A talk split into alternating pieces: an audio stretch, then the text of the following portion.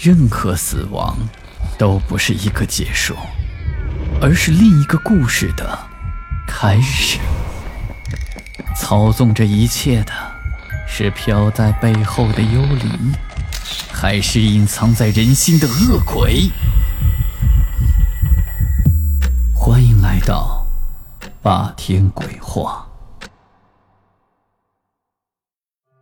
晚上好，我是霸天。之前有跟大家伙讲过和部队有关的奇异事件，比如前几期讲的那两个过阴兵和夜兔子伏大案。今天就给大家再讲一个来自听友小黄，他姥爷年轻的时候部队上发生的怪事儿。我姥爷他十六岁的时候就去参军当兵了，参与的是解放军的围剿战争。有一次，他们排急行军到了江西附近，赶上了大暴雨，就找了个村子和当地的老乡借宿避雨。那个时候的村子都不大，可以提供给解放军休息的空房更是少之又少。结果分配到最后，还剩我姥爷他们班没有地方住。当时他们班里有一个眼尖的战士，就看到了村委会。这个村委会以前是个地主的院子。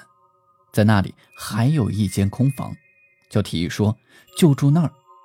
村长一惊，急忙阻挠说：“哎，不行不行，那个房子还是别住了吧，这不干净。”他们班的班长就奇怪地问：“不干净？什么意思？我们都是革命战士，不是来享受的，能避雨就可以了。”同志，我不是这个意思，是这间房子闹鬼。闹鬼！我们是无产阶级革命战士，是坚定的唯物主义无神论者，哪有什么妖魔鬼怪？我们就住这间房子了。班长说的非常坚定，村长也没有办法，就只能让他们住进了村委会的空房。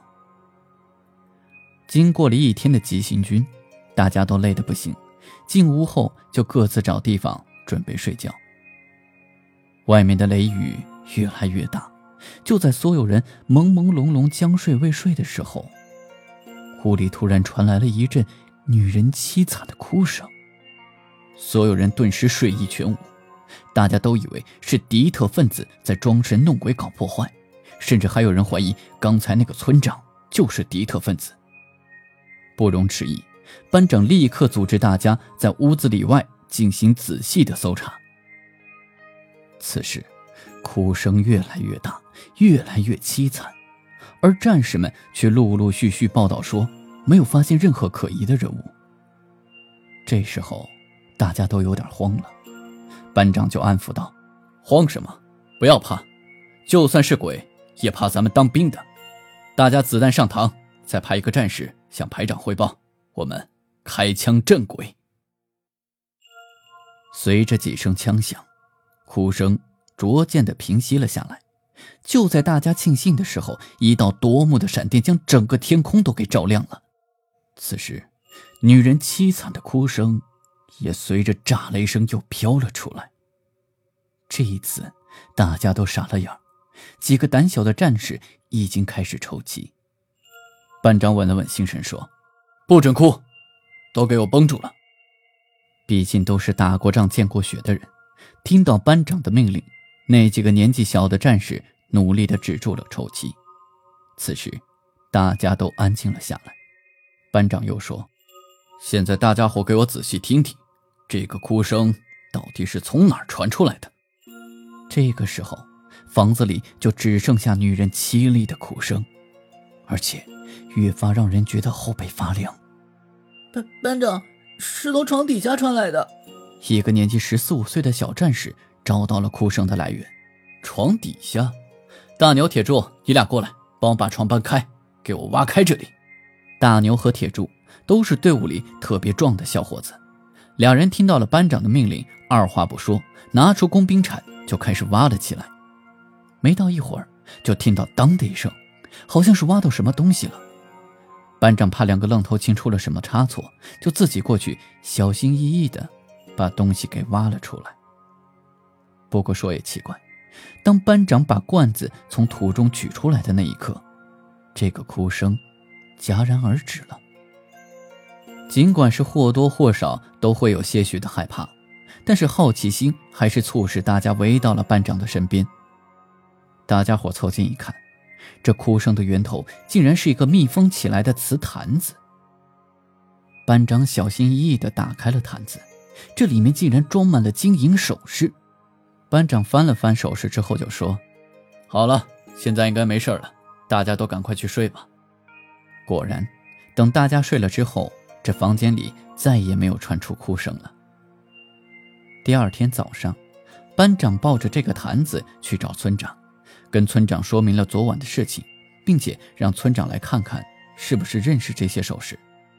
村长就叫来村里给地主家干过活的人辨认了一下，而那个人在看完首饰之后，就小声的对村长说：“村长，这好像是三老爷家小妾的首饰啊。”这一句话如平地惊雷一般，引起了村民七嘴八舌的议论，而班长他们也渐渐明白了事情的经过。原来，地主三老爷家的地主婆非常的凶，经常欺负家里的小妾。终于，在一个雷雨交加的夜晚，小妾因为实在受不了地主婆的欺凌，上吊自杀了。据说那天晚上，她在自己的房间里哭了好久。而家里的人因为害怕地主婆，竟然没有一个人敢去看。